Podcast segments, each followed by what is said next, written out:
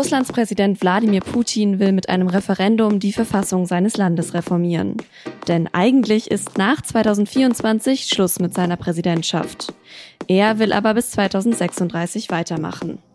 Ist die Reform also einfach nur ein Vorwand für Putins Machthunger? Darüber habe ich mit unserer Russland-Korrespondentin Silke Bigalke gesprochen. Sie hören auf den Punkt den Nachrichtenpodcast der Süddeutschen Zeitung. Ich bin Antonia Franz.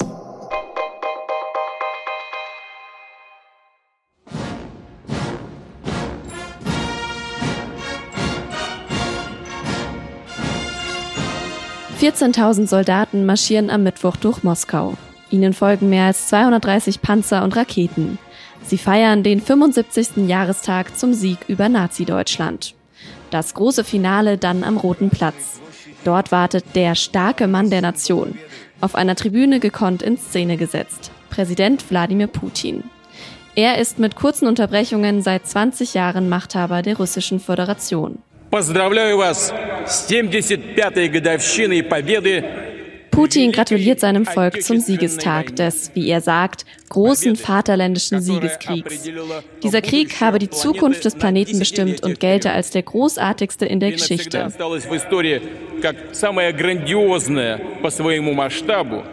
Eigentlich sollte die Militärparade schon am 9. Mai stattfinden, aber da kam die Corona-Pandemie dazwischen.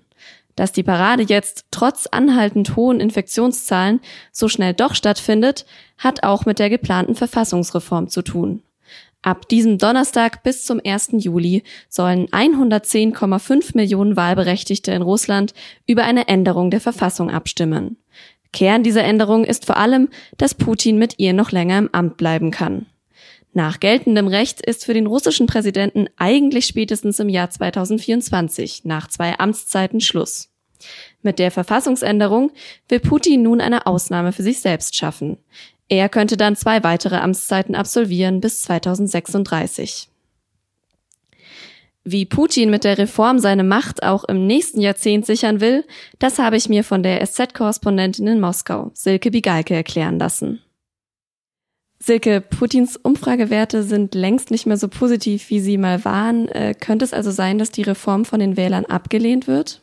Das ist höchst unwahrscheinlich. Das wäre wirklich eine Riesenüberraschung. Tatsächlich sieht es im Moment auch in den Umfragen so aus, als würde die Mehrheit der Menschen zur Wahl gehen und dann die Mehrheit dieser Wähler auch für die Reform stimmen. Eigentlich hätte äh, Putin die Verfassung ja auch ohne Referendum ändern können. Warum lässt er denn jetzt trotzdem die Bevölkerung eigentlich abstimmen?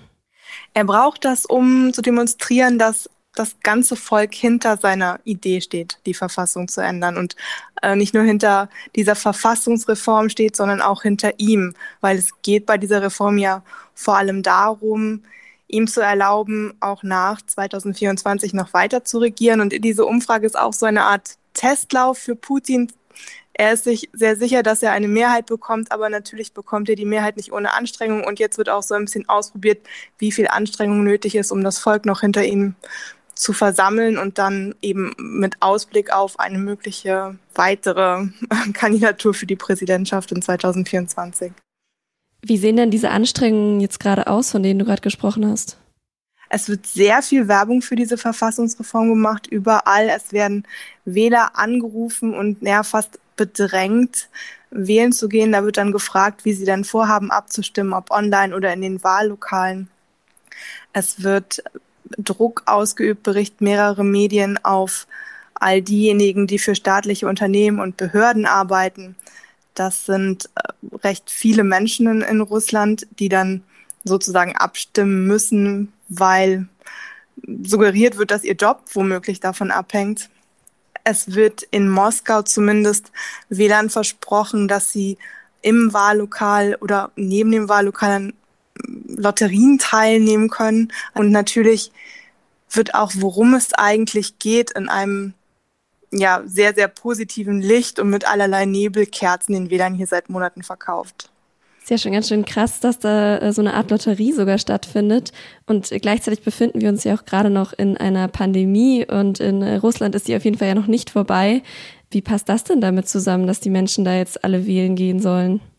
Das ist die große Frage, ob das überhaupt zusammenpasst. Es ist so, dass die Zahlen seit Wochen relativ stabil, sind ein bisschen zurückgehen jetzt, aber wie sehr man den Zahlen trauen kann, ist eben auch fraglich.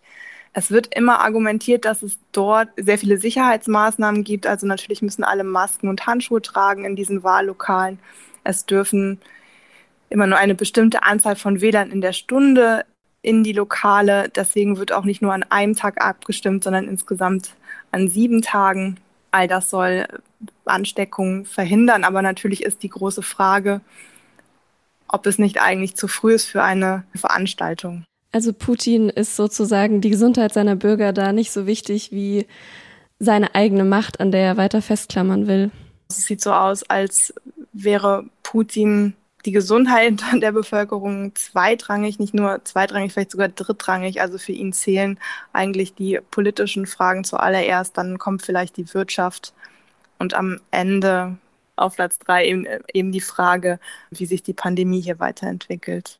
Wird Russland denn jetzt mit dieser Verfassungsänderung auch immer mehr zu einem autoritären Staat? Was ich dazu sagen kann, ist, es sieht auf jeden Fall so aus, als leitet Putin mit dieser Verfassungsreform eine neue Phase seiner Macht ein, weil eigentlich wäre für ihn 2024 Schluss. Die Verfassung schreibt nämlich vor, dass jeder Präsident nur zwei Amtszeiten hintereinander im Kreml bleiben darf. Putin hat ja schon vier Amtszeiten. Das hat er so hingebogen, dass er einfach zweimal zwei Amtszeiten hintereinander absolviert hat und zwischendurch kurz Pause gemacht hat. Es war von Anfang an spekuliert worden, dass wenn er nach 2024 im Kreml bleiben will, dass er dann die Verfassung ändern muss. Deswegen haben auch alle gezuckt, als Putin im Januar zum ersten Mal von Verfassungsänderung sprach. An diesen Amtszeitenabsatz hat er sich aber ganz lange dann doch noch nicht herangetraut. Und deswegen sind da jetzt auch solche Absätze drin über den Glauben an Gott und äh, über den Wert der Familie. Eine Ehe wird als Ehe zwischen Mann und Frau erklärt. Das heißt also, Ehen zwischen gleichgeschlechtlichen Partnern werden ausgeschlossen. Also all solche konservativen Werte, von denen Putin ausgeht, dass die meisten Russen sie sich wünschen, hat er äh, auch in diese Verfassungsänderung aufgenommen. Aber am Ende geht es eben vor allen Dingen darum, dass er sie so hinbiegt, dass er womöglich bis 2036 an der Macht bleiben kann. Und das widerspricht eigentlich allem, was in der Verfassung, die ja immer noch dieselbe ist, die jetzt nur verändert wird, was eigentlich in der Verfassung festgelegt worden ist ursprünglich. Welchen Widerstand gibt es denn jetzt gegen diese Verfassungsreform? Also es sind ja schon einige einschneidende Sachen, die da verändert werden sollen. Ja, Widerstand. Also man muss äh, fragen, welchen Protest gibt es und der ist bisher sehr klein und leise ausgefallen, was natürlich auch mit der Pandemie zusammenhing. Aber auch schon vorher war es schwierig für die unabhängige Opposition darauf zu reagieren, weil solange nicht klar war, worauf Putin eigentlich hinaus will mit dieser Reform. Und dann ist die Opposition eben auch gespalten darüber, ob die alte Verfassung es wert ist, sie zu verteidigen gegen Putin auf die Straße gehen, ist noch mal etwas anderes, als für eine Verfassung auf die Straße zu gehen, zu der die Russen vielleicht gar nicht so einen Bezug haben. Ist denn mit der Annahme der Verfassungsreform, mit der ja auch gerechnet wird, wie du vorher gesagt hast, dann auch klar, dass Putin auf jeden Fall 2024 nochmal antritt oder hat er sich das noch offen gehalten? Das hält er sich offen, also indem er in den Raum stellt, dass er für ähm, weitere zwölf Jahre im Kreml bleibt, beendet er auf jeden Fall alle Diskussionen darüber, was nach 2024 passiert. Was ja immer für einen Amtsinhaber auch eine ein bisschen gefährliche Diskussion ist. Und ja, er setzt damit seinen engeren Kreis und alle um ihn herum, die miteinander vielleicht auch konkurrieren und sich schon in Stellung bringen wollten für die Zeit nach Putin, die setzt jetzt damit unter Druck und beendet diese, diese Grabenkämpfe. Also es gibt gerade gar nicht so wirklich einen Menschen, der Putin als Präsident nachfolgen soll im Moment. Also da gibt es gar keine richtigen Spekulationen gerade. Gibt es überhaupt nicht. Putin hat nie einen Nachfolger aufgebaut. Es gibt niemand anderen, auf den die Menschen schauen können.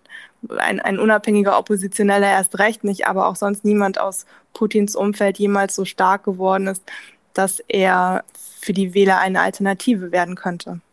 Danke für das Gespräch, Silke Bigalke. Gerne. Und jetzt noch weitere Nachrichten. Der deutsche Konzern Wirecard hat Insolvenz angemeldet. In der Jahresbilanz des Zahlungsdienstleisters fehlen 1,9 Milliarden Euro. Eigentlich sollte das Geld auf philippinischen Treuhandkonten liegen. Doch der Konzern geht inzwischen davon aus, dass das Geld gar nicht existiert. Firmenchef Markus Braun war daraufhin zurückgetreten. Die Staatsanwaltschaft wirft ihm vor, die Bilanzsumme und das Umsatzvolumen künstlich aufgebläht zu haben.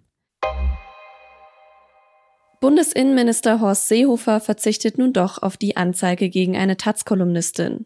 Sie hatte in einer satirischen Kolumne Polizisten mit Müll verglichen. Wegen so wörtlich menschenverachtender Wortwahl wollte Seehofer eine Anzeige erstatten. Stattdessen lädt er jetzt die Chefredaktion der Taz in sein Ministerium ein, um über die Wirkung des Artikels zu sprechen. Außerdem will er sich an den Deutschen Presserat wenden. Der Artikel und Seehofers angedrohte Anzeige hatten eine bundesweite Debatte über Presse- und Meinungsfreiheit ausgelöst.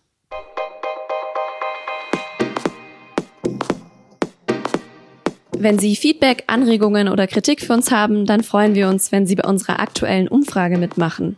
Mit den Ergebnissen wollen wir unsere Podcasts noch besser machen. Den Link finden Sie in den Show Notes zu dieser Folge. Das war auf den Punkt, Redaktionsschluss war 16 Uhr. Danke fürs Zuhören.